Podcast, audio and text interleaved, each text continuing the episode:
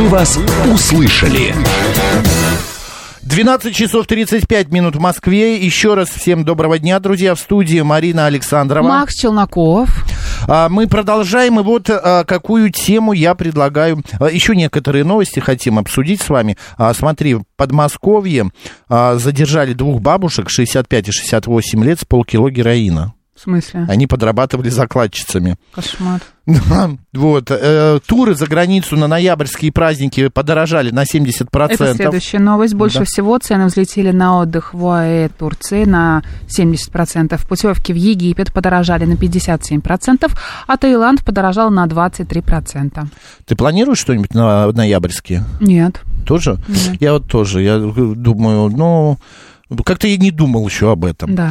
Хорошо, сегодня, как мы уже говорили, а, значит, отмечается День посланий в будущее. Помнишь, да? Да, Сегодня да. такой праздник а, необычный. Вот. а, И а, поэтому мы решили День написания писем в будущее. Вот как он официально. Спросить у вас, Да, спросить. обсудить вместе с вами. Вы когда-нибудь писали себе самому что-то в будущее? Вот число стран, куда... Ай, нет, что я вдруг где это? Что случилось? Ну, где про послание? Я тебе писала. Да. А, вот, да. Значит, э, день Смотри. капсул времени. Да, он Вскрыть эти отмечается- послания, да. Он отмечается сегодня, 19 октября. Вскрыть эти послания предполагается через несколько десятков или сотен лет. Так заложенные в Нью-Йорке в я уже говорил, да. 1939 и 1964 годах капсулы времени а, было завещено открыть только в а, 6939 Даже году. дату невозможно сказать, Да. 6939 Да. году. А вот капсула на Мамаевом кургане 9 мая 2045 года на столетие Дня Победы. Да. Впрочем, в России находятся и вскрывают письма из СССР и в наши дни, находя чаще всего трогательные и наивные мечты о грядущих прорывах. Например, в космосе освоение Луны, Марса, Венеры, города и базы, выход в дальний космос, контакт с иным разумом.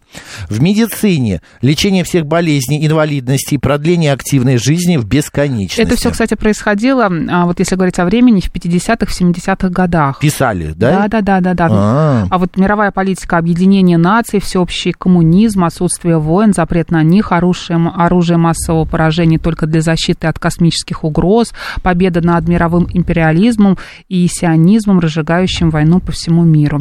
А в медицине, Да. про медицину ты не говорил, да? Ты как- Прочитал, ты как прочитал кот я. сейчас. Мяу, Нет, я мяу. прочитал, да. А в капсулах писали, вот чита- цитата, смотрите, здорово, ты можешь слетать на Да. каникулы на Луну, а потом ждать маму врача и папу строителя на марсианском, э, из марсианского города. И надеялись, опять цитата, у вас в будущем не будут хлестать водку, и мужья не будут пить. Слушай, а как э, вот не удалось, это не свершилось, все Да. так же продолжается. Еще смотри, ты точно носишь пионерский галстук и убегаешь тайком купаться на лунный карьер, не любишь рыбий жир, зато бесплатно ешь мороженое и учишься во сне, а домашку делают специальные роботы. Роботические роботы, Да. роботические. Если грустные письма, например, а, в твое время мама бы точно не умерла от рака, дядю Это- Лешу да. не завалила бы в шахте, а папа не бросил бы нас. Это писала Печально. девочка 13 лет. Например, мечты еще были. У тебя, наверное, есть телефон с киноэкраном, чтобы видеть, кому звонишь. Собственная квартира больше 20 метров. Все ленты и пластинки и Битлз. И вам а, с любимой вино привозит синий вертолетик. Ну, сейчас у нас, правда, все равно от этого При- нет, да? Ну, А не так, вертолетик, принципе, но самокатик да, ну, или Ну, велосипедик. вин- не вино только, да. Ну, вино, да, не привозят. Так, э, э, ни- никто из советских граждан не думал о рассаде социалистической сверхдержавы, поэтому в капсулах описываются советские Украина, Прибалтика, Армения, Грузия, Казахстан и так далее. А еще призывы такие есть, быть, цитата. быть достойными предков, сохранивших и передавших нам великую страну, победивших фашизм, делать зарядку, пить алкоголь в меру, сдавать ГТО, служить в армии, если она еще есть, и быть готовым защитить родину. Какая же ты все-таки вот воспитанная. Почему? Тут в капсуле было в записке написано «квасить в меру», а Мариночка переделала «пить алкоголь в меру». Спасибо. Поехали дальше. Да.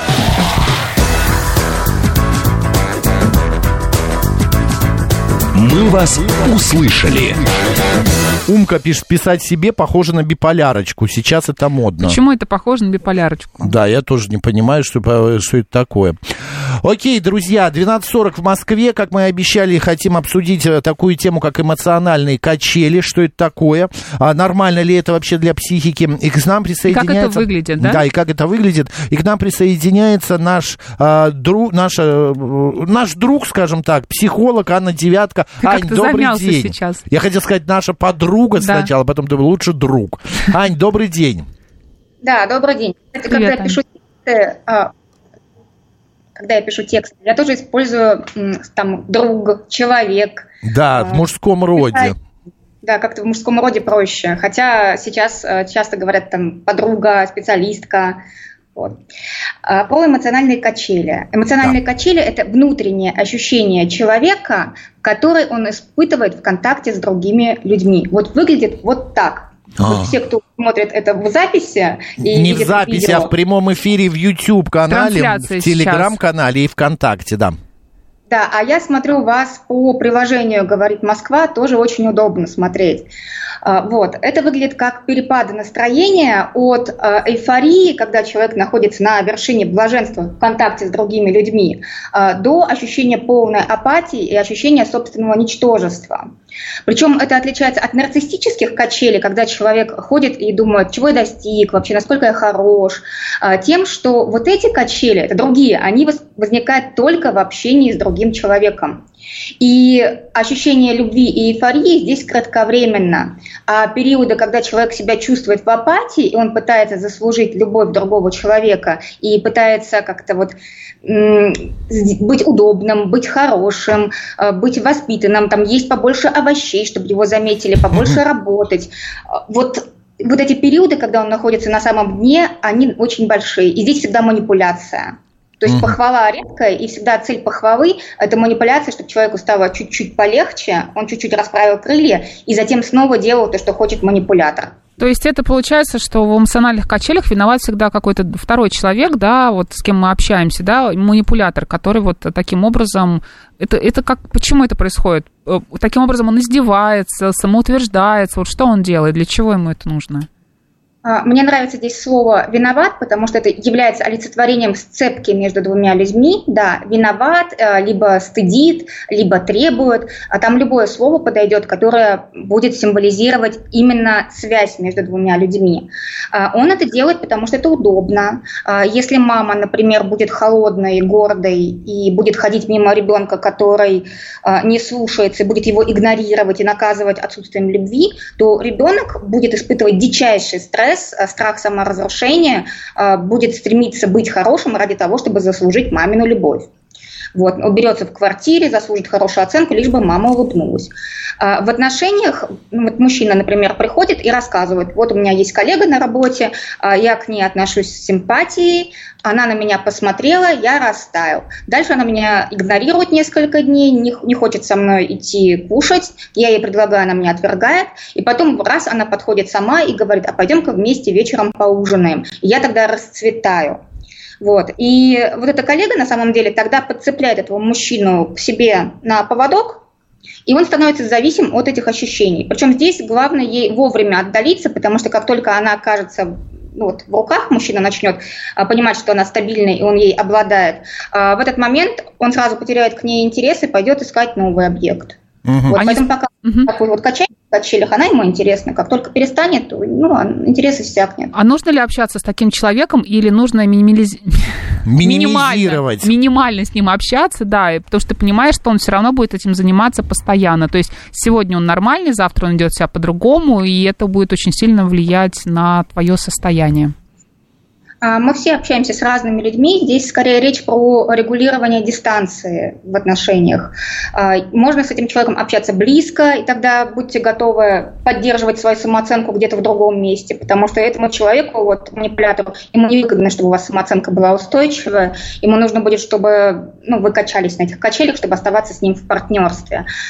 Вот. А если дистанция подальше, то можно просто видеть эти манипуляции и в них не включаться, с улыбкой смотреть и говорить, ну ладно, хорошо. Ты вот ко мне подошел, потом отошел, ну хорошо, я подожду, пока ты подойдешь. Ань, потому я... что человека тоже это все системно. Он то подходит, то отходит, можно даже Да, время но засекать. Ань, если бывает же, э, когда на человека не влияет другой человек, а он там сидит, не знаю, смотрит телевизор, читает книгу, и то засмеется, то заплачет. А, Вообще вот это вот перепады настроения, такие Это немножко другое. Ты говоришь про расстройство биполярное скорее. А Нет, это нет? нормально, когда человек Когда смотрит... перепады настроения или когда, ну, Ну, изменяется настроение, конечно, это, это нормально. Ань, это нормально, когда в течение дня у человека меняется настроение. Нельзя же ходить все, весь день вечно, там, не знаю, счастливым улыбаться или постоянно рыдать.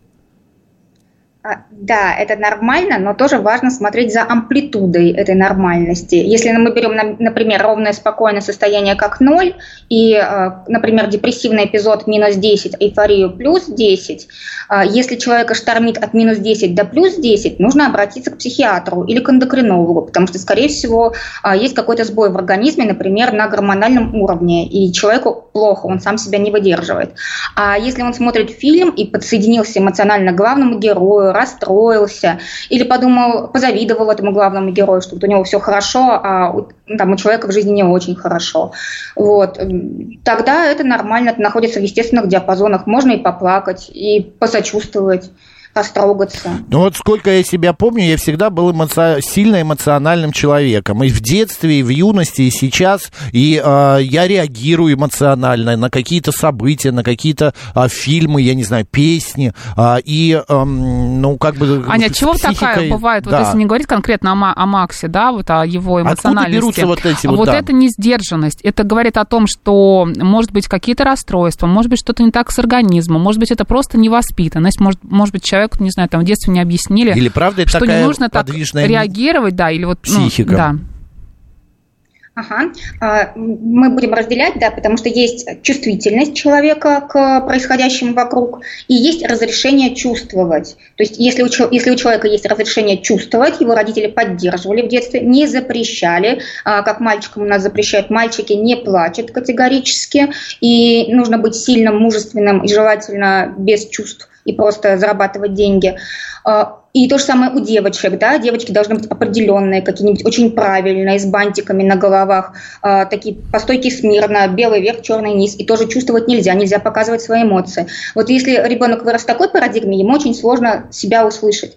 А если есть э, доступ к себе, к своим чувствам, то это очень а, яркий навигатор по тому, что происходит в жизни. Потому что точно так же, как а, вот такие вот всплески эмоций, связанные с событием, человек понимает, ему хорошо или плохо, и тогда он может что-то менять в жизни. Эмоциями можно управлять. Вот пока эмоции поддаются контролю, поддаются управлению и саморегуляции, это все находится в норме. Но как только эмоции выходят за рамки аффекта, человек перестает себя контролировать и не способен себя успокоить, поддержать, там может просто стоять, например, в магазине начать рыдать ни с того ни с сего. Вот это вот уже называется проблема, нужно исследовать, что же такое происходит с человеком. Ань, а как управлять эмоциями? Есть какие-то конкретные советы? Да, конечно. Во-первых, нужно понять, э, что со мной происходит, и э, выделить, вычленить спектр эмоций, которые человек испытывает. Обычно человек испытывает 7 эмоций в промежуток времени. То есть э, важно понять, что со мной. Там, я тревожусь, я беспокоюсь, я радуюсь. Обычно люди говорят, мне нормально, я себя чувствую нормально. Вот если человек сказал, мне нормально, значит, он не понимает, что он чувствует. А, э, Если даже это нормально, оно переводится к, как мне хорошо, мне спокойно, мне стабильно, я себя чувствую уверенным. Вот. И после того, как человек определил эту эмоцию, или, например, вот сильно какой-нибудь, мне страшно, а, страх всегда конкретен. Там первый пункт что за эмоция, вторая, что, чего человек боится, и третий пункт, что с этим можно сделать.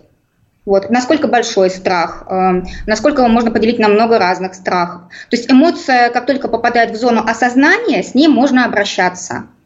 Ее можно делить, ее можно разделять с другими людьми. Она может истончаться, истончаться в течение времени. В общем, с ней можно играть как с мячиком. Тогда она поддается саморегуляции. И Мгм. саморегуляция в том числе. Аня, если говорить, вот возвращаясь к теме манипулятора, да, вот почему изначально у человека проявляются такие качества, что, ну, как будто бы он старается утвердиться за счет другого человека. Это все из детства у нас тянется наверняка же. А, да, да, да, это все тянется с детства, а, и потом ему это сходит с рук. То есть мало того, что у него этот навык сформирован и подтвержден годами, а, так еще этот человек, которым манипулирует, поддерживает эту манипуляцию со своей стороны.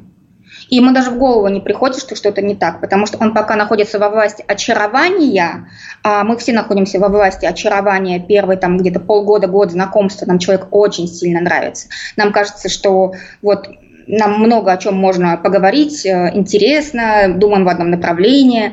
И пока мы разберемся, что что-то не так, э, уходит достаточное количество времени. Вот. И в этот момент, когда человек очень нравится, сказать нет или не обращайся так со мной, или э, там вот здесь мои границы, пожалуйста, не переступай, очень сложно, потому что мы очень хотим быть с этим человеком. И большой страх отвержения. Вот, и тогда человек жертвует, жертвует какими-то мелкими вещами, там, например, ну, думает, я потерплю, я вот здесь спущу с рук, я подожду, я заслужу любовь, но рано или поздно он же обратит на меня внимание, и он тогда вот идет по этому деструктивному пути, пытаясь заслужить внимание.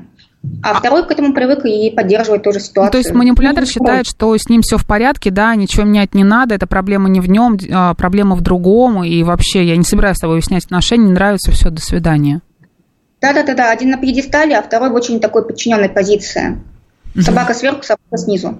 Ань, а есть вот такие эмоциональные люди, сильно эмоциональные люди, а есть вообще безэмоциональные люди, которые, ну, ну вот никак... Флегматики. Да, никак не свои эмоции не высказывают. Это плохо или это тоже нормально? Ну, просто они такие.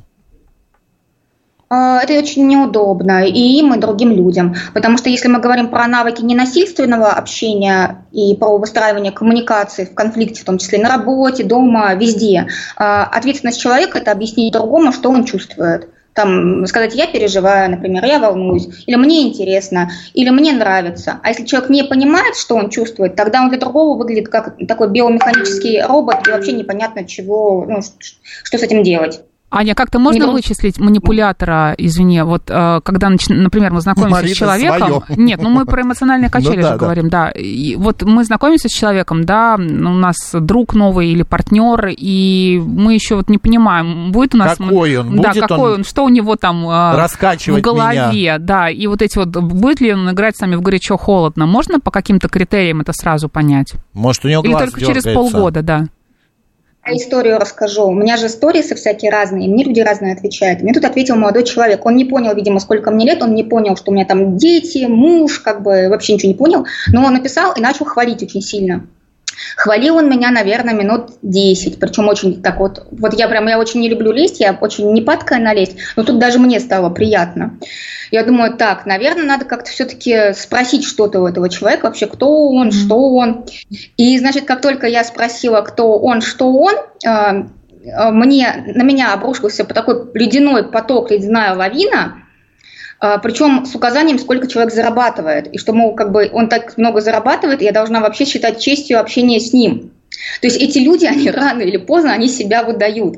И в контрпереносе, в реакции, в коммуникации с этими людьми, а, вы всегда почувствуете сначала такое обволакивающее тепло, а потом ледяной душ. И он именно вот как ледяной душ. То есть я сидела, смотрела на эти сообщения, думаю, о, как хорошо, что за 10 минут все стало понятно. Думаю, использую я это для статьи где-нибудь обязательно. Ну вот и вам рассказываю. Мне еще, знаешь, что помогает? Когда, например, что-то подобное происходит, у меня первая мысль в голове, в смысле?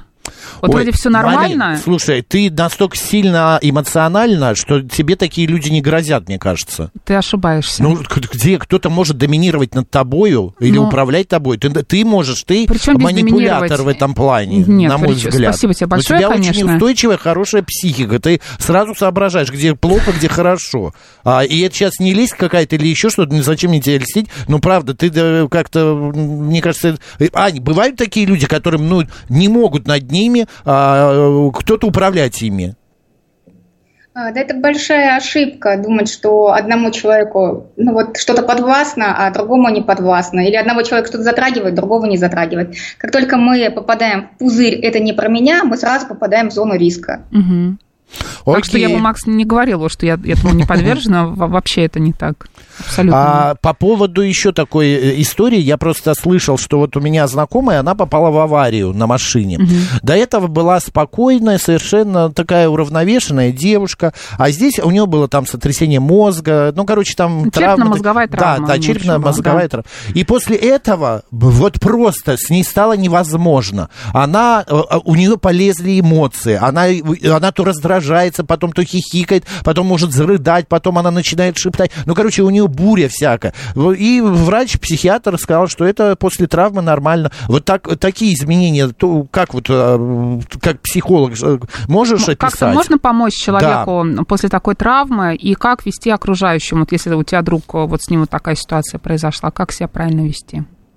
Но вот то, что вы описываете, тут нужна медикаментозная помощь, потому что человек, похоже, не управляет своими реакциями, и ему, видимо, ну, сложно коммуницировать с другими, он попадает в какие-то сильные эмоции, девушка попадает в сильные эмоции. Поэтому, скорее всего, затронута нервная система, и травма была непростая. То есть, видимо, авария была такая, что ее тряхнуло, да, сильно? Угу, да. Ну, то есть это работа невролога, это работа невролога, и можно только проявить терпение, уважение и сочувствие ей. И просто вот эти вот перепады настроения пока воспринимать как должно и надеяться, что она не будет бросать свое здоровье на самотек и будет собой заниматься. Ань, а, а эмоциональные качели, можно ли сказать, что это симптом а, чего-то более боль, чего-то большего? Заболевания. Да. А, какого-то заболевания, а, да, в принципе, это вопрос риторики, да, и можно, конечно, подтянуть любое заболевание под эту историю, а, но скорее всего... Но нельзя это... ли, я более так, я подразумевал, но скажу, нельзя ли сказать, что из эмоциональных качелей может вырасти биполярное расстройство? Я думаю, что эмоциональные качели при биполярном расстройстве – это симптом, но вот смотрите, мы же говорим про эмоциональные качели в отношениях. Человек, у которого биполярное расстройство, его штормит внутренне. Другие люди вокруг него, они попадают в этот шторм, но этот шторм прежде всего принадлежит э, ну вот, источнику. Угу. А здесь игра на двоих, в этом разница. А, все ясно. А, То есть один э, манипулирует, а другому это вроде как и нравится, да, получается? Ну, да, да, да. Он в этом тоже участвует активно угу. очень. Если... А если говорить про что-то это история созависимых отношений, когда вот один зависит от другого. И один нуждается во втором. Я недавно Марине говорю, Марина, что-то мне так грустно, такое какое-то состояние осень, так вот печально. Она говорит, я не буду тебя жалеть, вообще грусти, сиди, что хочешь, что и делай. Меня это так отрезвило, я подумал, господи, я правда, что я грущу? Я вообще никогда не грущу практически. А нужно ли второму человеку, которому приходит жаловаться другой человек, как-то помогать? Или правда? Знаешь, у меня подруга говорит, так, отрезвить? сейчас, смотри, у меня сейчас вот 10 минут, я сейчас тебе хочу пожаловаться. Да, она да. предупреждает о том, что она сейчас будет жаловаться. Да. Она ненавидит слово «ны», ныть, как-то, вот знаешь... Вот как вести другому, кому жалуются или ноют? Некоторые жилетки. просто не предупреждают, как ты или моя подруга, а просто начинают э, постоянно ныть, и для них это становится образом жизни. Вот такое, знаешь, отношение, как будто ты для них какая-то жилетка для нытья. Я еще слушаю, думаю, господи, какая чудесная женщина. Приходит и говорит, 10 минут буду ныть. Это же да? насколько прекрасно. То есть она еще обозначает временные границы. Угу. И у меня очень много уважения к этому человеку. Я передам. Вот, да, спасибо. А какой был вопрос? Уже никакого. Вопрос был в том, как вести себя, если тебе а, рядом с тобой твой визави начинает вот перемены э, настроения. Рыдает, потом смеется, потом ноет, потом опять что-то не так. Мне кажется, тема нытья – это тема отдельной программы. Психологу отправлять. А, ну, к психологу отправлять это обычно не сразу помогает. Важно говорить про свои ограничения и про роли в отношениях, потому что если это приходит, например, а, парень ныть к своей женщине, давайте вот такой вопрос ну, вот возьмем вообще такой необычный, нестандартный момент. У нас а, прям Женщина, 40 конечно, секунд, Анют. Пытается поддержать, например, молодого человека, пока он ей ноет, пока он там страдает, жалуется на всех окружающих. И на свои неудачи. Но важно говорить про свои ограничения, что, дорогой, я тебя поддерживать поддерживаю, но маму эти заменить не могу. Там, если ты хочешь оставаться со мной как э, с романтической девушкой, вот, давай мы меня тоже пожалеем, и ты разместишь свои переживания где-то еще. А, не очень хороший совет. Типа и помочь, и не впускать в свои границы. Анна Девятка, друзья, сегодня помогала нам разобраться в теме эмоциональные качели. Психолог. Ань, спасибо. До Спасибо. следующей темы. Пока. Пока, пока. Да, вот поговорили, надеюсь, и советы вам на да, дали. Марина Александрова. Макс Челноков. Оставайтесь, радио говорит Москва, у нас новости.